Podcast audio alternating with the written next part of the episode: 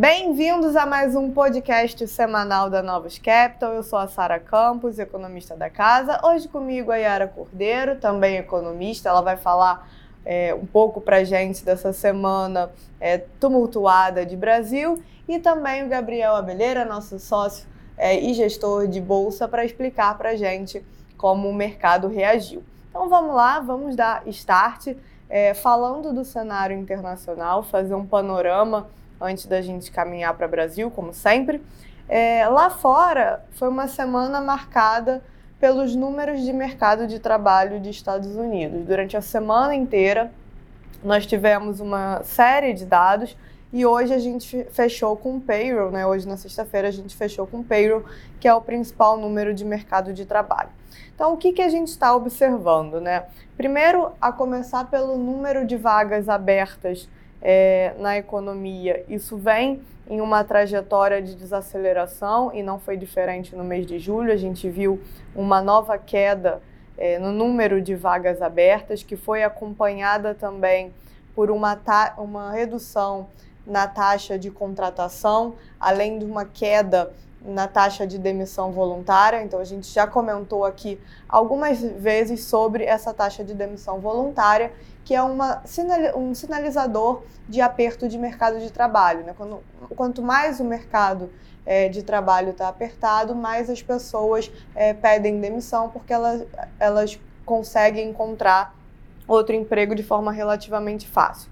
Então, isso desacelerou é, vai no sentido de mercado de trabalho perdendo força é, e a taxa de contratação reduzindo mostra que as empresas estão ficando mais cautelosas na hora de fazer sua, suas contratações. Além do, do JOLTS, a gente também teve a confiança do consumidor medida pelo Conference Board, que dá uma percepção do que os consumidores estão achando de mercado de trabalho e também mostra que eles estão vendo de forma um pouco menos é, apertada, né? um, pouco, um pouco mais difícil do que eles avaliavam é, alguns meses atrás encontrar trabalho. E o payroll, que veio ali bem próximo da, da expectativa quando a gente fala de contratação no mês, mas a gente teve revisão no mês, no, na verdade, nos dois meses anteriores, salários vindo abaixo do esperado e, além disso, uma alta na taxa de, de desemprego.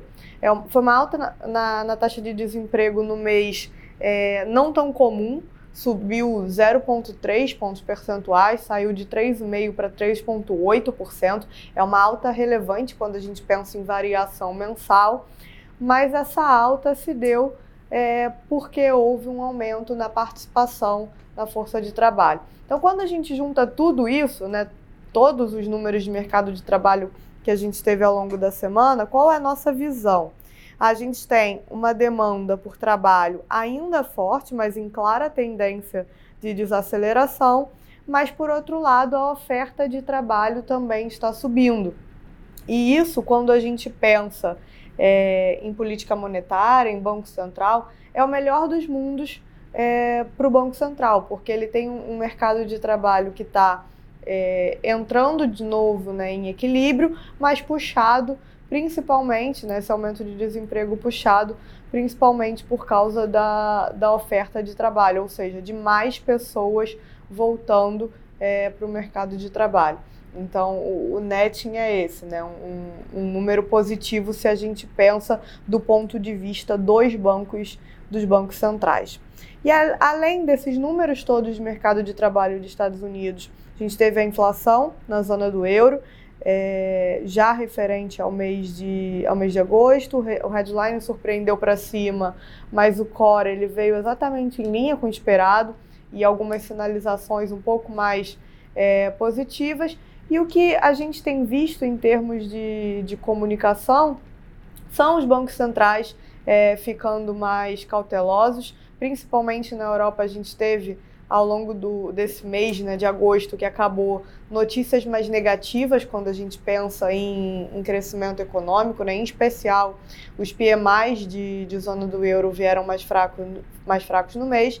E durante a semana a Schneibel que é uma pessoa mais rocks dentro do Banco Central Europeu, ela deu um discurso ali admitindo a possibilidade do ECB eventualmente pular alguma reunião, de não dar um aumento de juros, esperar para analisar mais é, um, um, número maior de, de informação, é, por causa do balanço de riscos, reconhecendo que teve um enfraquecimento do cenário econômico.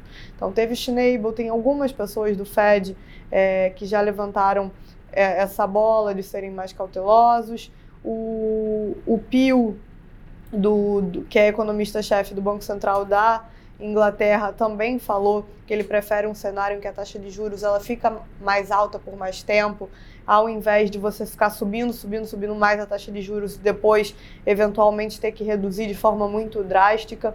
Então, a gente vê essa comunicação migrando, né? Por, por aumentar a janela de observação, já que a gente tem um cenário realmente muito é, incerto. Porque, a princípio, a gente tem uma, uma economia evoluindo bem, com um cenário que a gente costuma ali chamar de soft landing ou pouso, pouso suave, né? em que a gente tem mercado de trabalho desacelerando gradualmente, é, inflação desacelerando, mas a gente não sabe o quanto isso é duradouro para frente ou não. Mas o fato é que tem uma, uma mudança de percepção de política monetária. E por último, mas não menos importante, é uma série que continua né, com aquele noticiário bem intenso de, de China com relação a medidas de estímulo, mas é, só assim tentando passar um pouco a nossa, a nossa visão, nós achamos que as medidas dessa semana é, foram um pouco mais significativas, já que elas foram mais diretas no sentido de falar de números, é, de valores mais específicos. No setor imobiliário, além da redução para a compra de primeiro imóvel, também tiveram medidas direcionadas à compra do segundo imóvel, e isso é importante na China, porque tem um percentual muito grande lá da população que já tem é, um imóvel. Então, colocando o segundo, você consegue atingir um número maior de pessoas, e além das medidas de real estate, é, também foram apresentadas medidas de incentivos à dedução dos impostos das, das famílias. E junto com o PMI, né, essa semana foi, foram divulgados os PMIs de China, é, que apesar do nível ali, ali, ainda deprimido, mostrou alguma recuperação e olhando para a composição, a gente acha que está começando a surtir algum efeito, é, não é nada que vá fazer é, um movimento gigantesco é, não é um, um, pacote gigante de estímulo, mas é algo que começa a dar alguma sinalização ali de que está tá batendo, né, tá começando a, a pelo menos reverter ali a, a tendência tão é, ruim, tão negativa que a gente ficou ao longo dos últimos, das últimas semanas e meses. Então foi bastante coisa no cenário internacional e também teve bastante movimento no mercado, né, Gabriel? Pois é, semana movimentada com certeza o, o, dado de mercado de trabalho nos Estados Unidos é, vai ser muito bem-vindo pelo, pelo Fed, né? Porque, como a Sara comentou, é, mostra que talvez a gente esteja caminhando para um soft landing, com o mercado de trabalho mostrando enfraquec um, um, enfraquecimento um pouco maior e tendo um aumento de oferta de, de, no mercado de trabalho, né? O que é super importante e bem-vindo para a política monetária do Fed. Então, com isso, a gente viu os juros curto americano né, na semana fechando por volta de 20 bips, o dois anos, por exemplo, enquanto o mais longo fechou um pouco menos, fechou 6 bips. A gente começa a ver na, a, a curva voltar, a, ela, ela fechando empinando, né? Steepening, é o bull steepening que é chamado. É quando a curva fecha, mas com dois anos fechando mais do que a curva longa. É, a gente começou a ver esse movimento agora nessa semana. É, fora os juros, o S&P, por exemplo, na semana também comemorou os dados né, de mercado de trabalho, subindo aí na semana 2,5%. É, e ajudou as bolsas no, no, mundo inteiro, né? Acho que o, o, juros americano ele acaba tendo implicações no mundo todo.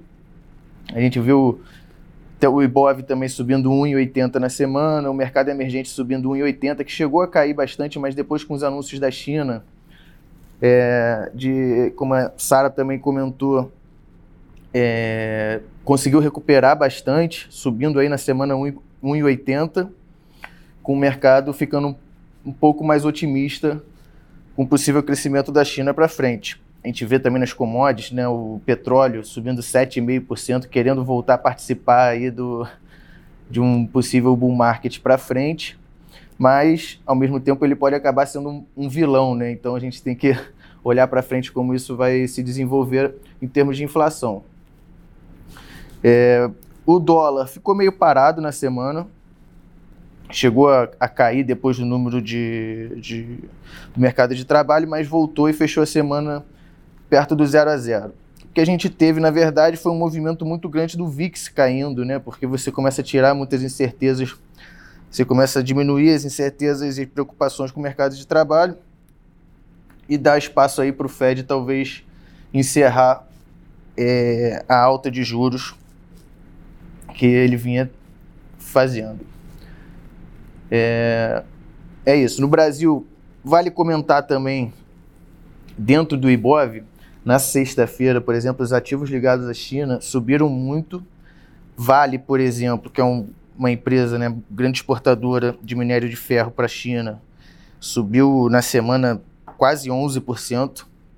É, na sexta-feira subiu por volta de 6%. Então, sexta-feira os ativos ligados à China performaram muito bem diante de todos esses, esses estímulos que a China tem, tem feito aí para poder recuperar a economia. Por outro lado, o lado de consumo no Brasil sentiu é, sentiu essa semana uma, uma alteração no MP de crédito fiscal que a Yara eu acho que pode falar um pouquinho mais para gente aqui. Ó.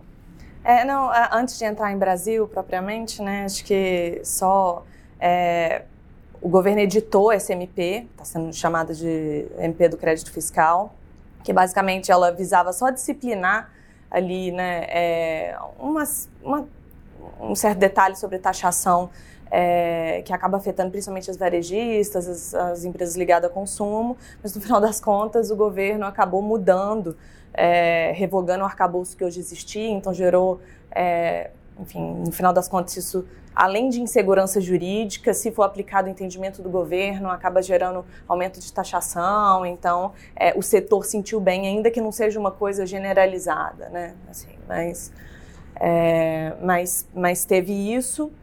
Mas, assim, de modo geral, acho que de Brasil, né? É uma semana bem tensa aqui.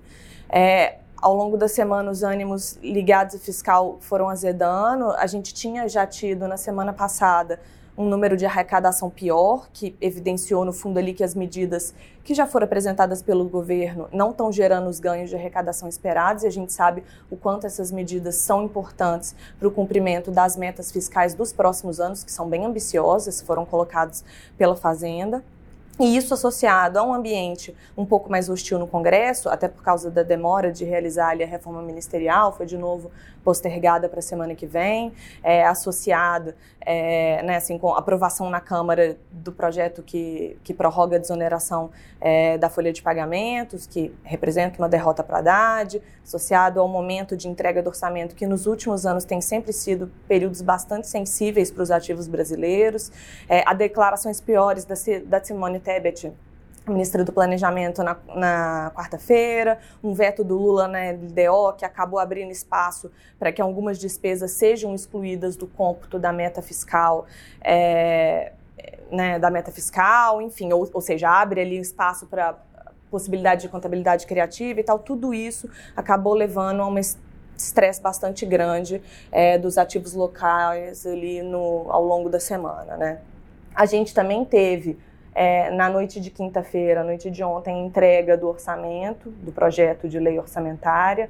De modo geral, ele veio dentro do esperado, mas ele ressalta né, um pouco essa dinâmica que a gente tem visto ao longo desse governo, é, de que as receitas parecem muito infladas e as despesas sem folgas para ajuste, e isso reforça, ainda que não seja nenhuma novidade, a dificuldade de cumprir a meta de déficit zero para o ano que vem. Então, junta tudo isso, fica, fica um ambiente mais negativo de fiscal, né?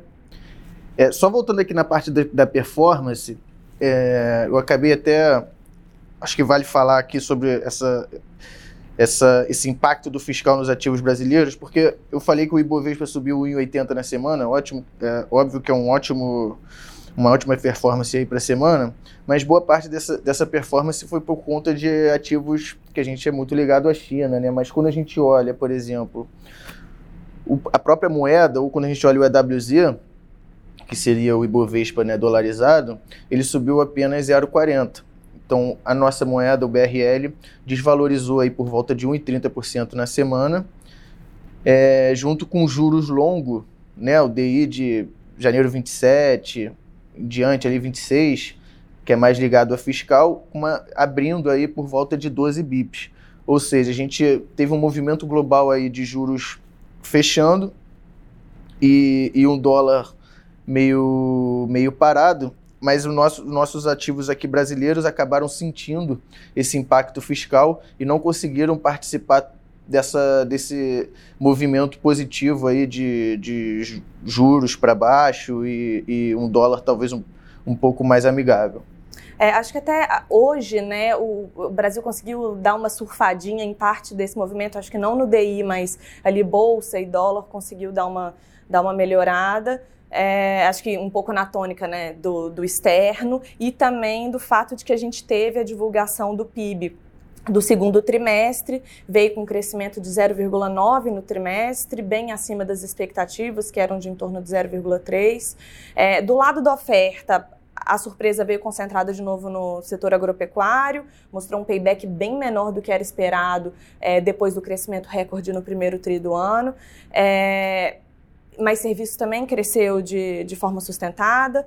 Do lado da demanda, o consumo continuou sustentado, a gente até teve uma série de estímulos ao longo desse trimestre, né? Teve antecipação de abono salarial, reajuste robusto do salário mínimo, teve incentivo para a indústria automobilística e tal, é, mas é, investimentos continuaram fracos. Então, assim, é um mix que mantém uma certa cautela para o crescimento de né, mais de médio prazo, mas só de carrego, ou seja, né, de, se o PIB ficar parado daqui para frente, quanto que a gente cresce no ano, você já teria um crescimento de 3,1 esse ano já contratado. E como você não tem grandes perspectivas de, no curto prazo, nesses próximos trimestres, uma desaceleração significativa, isso acabou gerando um, acho que um pouquinho mais de otimismo e uma onda de revisão é, do PIB é, para 2023.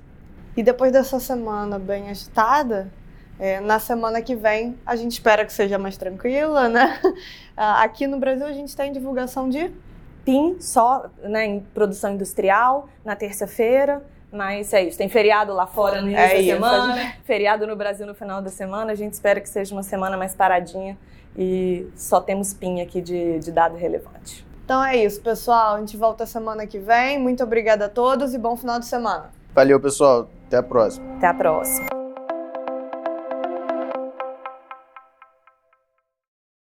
A Novos Capital, gestora de recursos limitada, não comercializa nem distribui cotas de fundos de investimento ou qualquer outro ativo financeiro. Este podcast não constitui uma oferta de serviço pela Novos e tem caráter meramente informativo. A Novos utiliza informações de fontes que acredita serem confiáveis, mas não se responsabiliza pela exatidão de quaisquer das informações assim obtidas e utilizadas neste podcast, as quais não foram independentemente verificadas. Estas informações podem estar desatualizadas ou sujeitas a opiniões divergentes. Este conteúdo não constitui uma opinião ou recomendação, legal ou de qualquer outra natureza, por parte da Novos, e não leva em consideração a situação particular de qualquer pessoa. A utilização das informações aqui contidas se dará exclusivamente por conta e risco de seu usuário. Antes de tomar qualquer decisão acerca de seus investimentos, a Novos recomenda ao interessado que consulte seu próprio consultor legal.